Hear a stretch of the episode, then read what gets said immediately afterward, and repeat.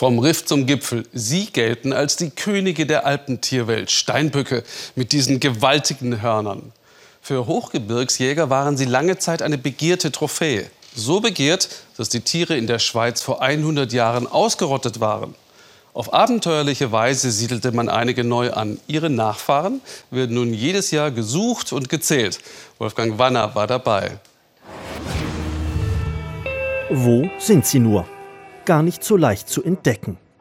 Selbst mit dem Fernglas. Là, il y en a.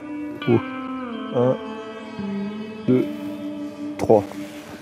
Endlich Steinböcke, die Könige der Alpen. Heute ist Zähltag. Biologe Elias Pesenti und Wildhüter Fabrice Maradon beobachten in den Schweizer Voralpen im Kanton Fribourg jeden Steinbock genau.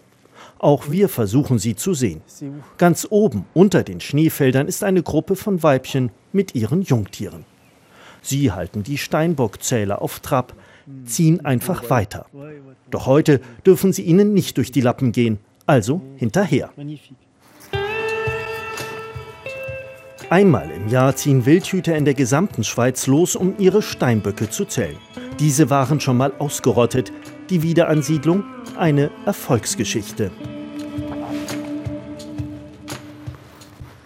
Ah, sont là, Fabrice. Ils sont là. Da ist die nächste Gruppe. Doch die Tiere haben uns schon längst bemerkt. Locker halten sie uns auf Abstand. Steinböcke zählen ist etwas Besonderes, erklärt uns Wildhüter Maradon.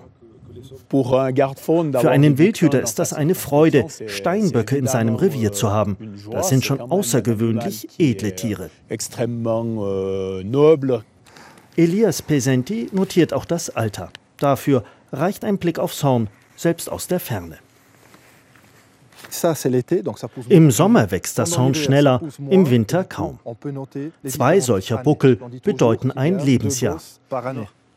Dann der erste männliche Steinbock aber der verlässt gleich wieder den Beobachtungssektor. Schnell wird er notiert und dann informiert Maradon rasch den Kollegen, der hinter dem Berg auf der Lauer liegt. Da ist ein junges Männchen, zwei bis drei Jahre alt. Es überquert den Gebirgskamm. Dieses Tier darfst du nicht zählen. Und es geht immer höher. Denn die Felswand gegenüber ist einer ihrer Lieblingsplätze.